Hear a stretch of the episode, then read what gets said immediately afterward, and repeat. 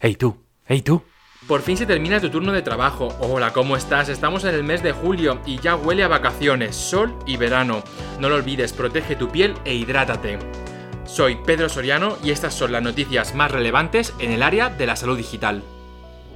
Una startup de Bilbao se presenta como una herramienta revolucionaria de comunicación e inteligencia clínica de última generación en el área de la dermatología.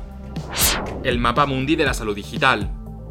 Investigadores españoles diseñan un dispositivo que administra fármacos sin agujas. Éxito en la puesta en marcha de redes sociales de médicos en 24 horas. Miércoles de salud digital con Raúl Zornoza en Clubhouse. Este es el podcast de FNN con Pedro Soriano. ¡Comenzamos! Legit Health, una startup de Bilbao, ayuda a los dermatólogos de última generación a mejorar el diagnóstico, calificar la gravedad y monitorear la evolución de las heridas y las lesiones cutáneas crónicas y malignas.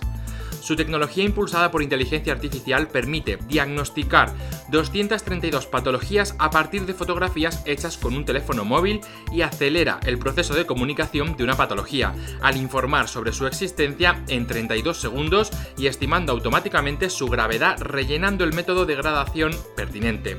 Haciendo uso de esta solución, se podría aumentar la tasa de diagnóstico correcto del médico en un 23% el mapa mundi de la salud digital. Desde el Diario Económico de Negocio de la Salud se ha presentado el dossier de la salud digital con más de 60 páginas hablando de los aspectos más relevantes en el área de la salud digital.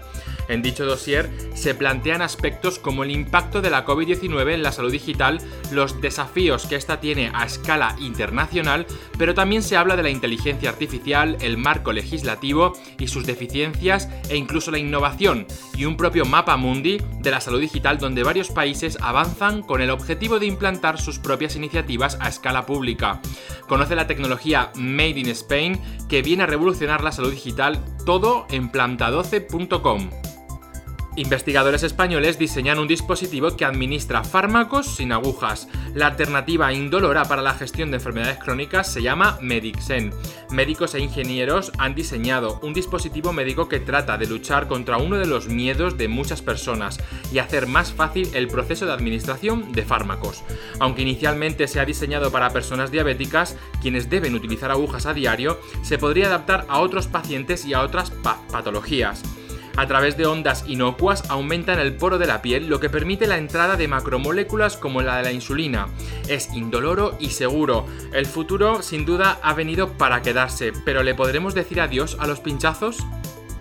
Éxito en la puesta en marcha de redes sociales en médicos de 24 horas. La empresa Doximity, la compañía que se describe a sí misma como LinkedIn para médicos, ha despuntado en el área de la telesalud desde que ha incorporado la llamada a los pacientes utilizando vídeo. Fundada en 2010, Doximity ha crecido rápidamente en los últimos años al convertirse en la aplicación principal que utilizan los médicos para mantenerse contactados entre sí, compartiendo las últimas investigaciones y actualizaciones sobre nuevos medicamentos. Ahora sí, un nuevo espacio para que el médico y el paciente puedan relacionarse. ¿Hasta dónde llegaremos? Miércoles de salud digital con Raúl Zornoza en Clubhouse. Él es valenciano y farmacéutico. Raúl ha creado la sala de salud digital La Academia en la aplicación Clubhouse, donde todos los miércoles tienes una cita para poder hablar de la inteligencia artificial, Big Data y la salud digital.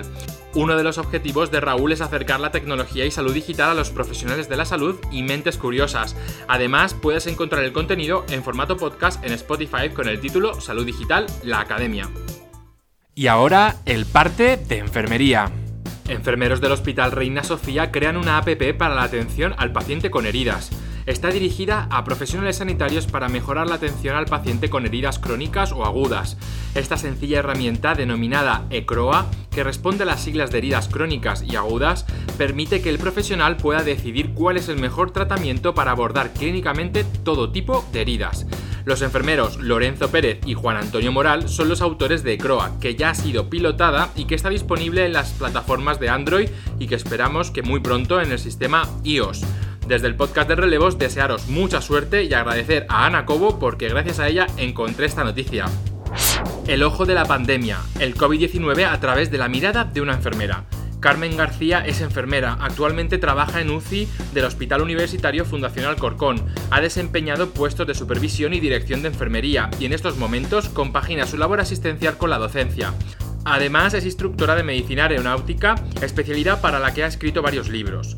Trabajar en la UCI le ha hecho conocer de cerca la situación vivida por la COVID-19. A través de su mirada ha publicado el libro El ojo de la pandemia. Pues a través de esos ojos de una enfermera de UCI descubriremos la verdad de lo que allí sucedió. Felicidades Carmen por esta visión que hoy estoy seguro que cautivará a muchos lectores. Enfermería pide ser un ámbito de conocimiento en el nuevo Real Decreto de Enseñanzas Universitarias. El pasado 29 de junio saltaron las alarmas cuando se publicaba el proyecto de Real Decreto de mayo de 2021 por el que se establece la organización de las enseñanzas universitarias y del procedimiento de aseguramiento de su calidad. En dicho borrador, la profesión de enfermería no estaba considerada como un área de conocimiento, por lo que desde organizaciones como el Grupo 40, colegios profesionales y las propias enfermeras manifestamos nuestro desacuerdo por este borrador que excluía la ciencia enfermera como una de las áreas de conocimiento propio. Afortunadamente, la rectificación y corrección inmediata por parte del Ministerio de Universidades se ha realizado correctamente, así que felicidades. Destino y Esperanza, el libro con el que el enfermero Joan Pons cuenta su experiencia en la vida desde Oxford. Otro libro más desde el podcast del relevo. El enfermero español Joan Pons, que se dio a conocer en los medios de comunicación de todo el país por haberse presentado voluntario para la vacuna de Oxford AstraZeneca en el Reino Unido, acaba de publicar su primer libro en el que narra la historia de su vida y de su trayectoria.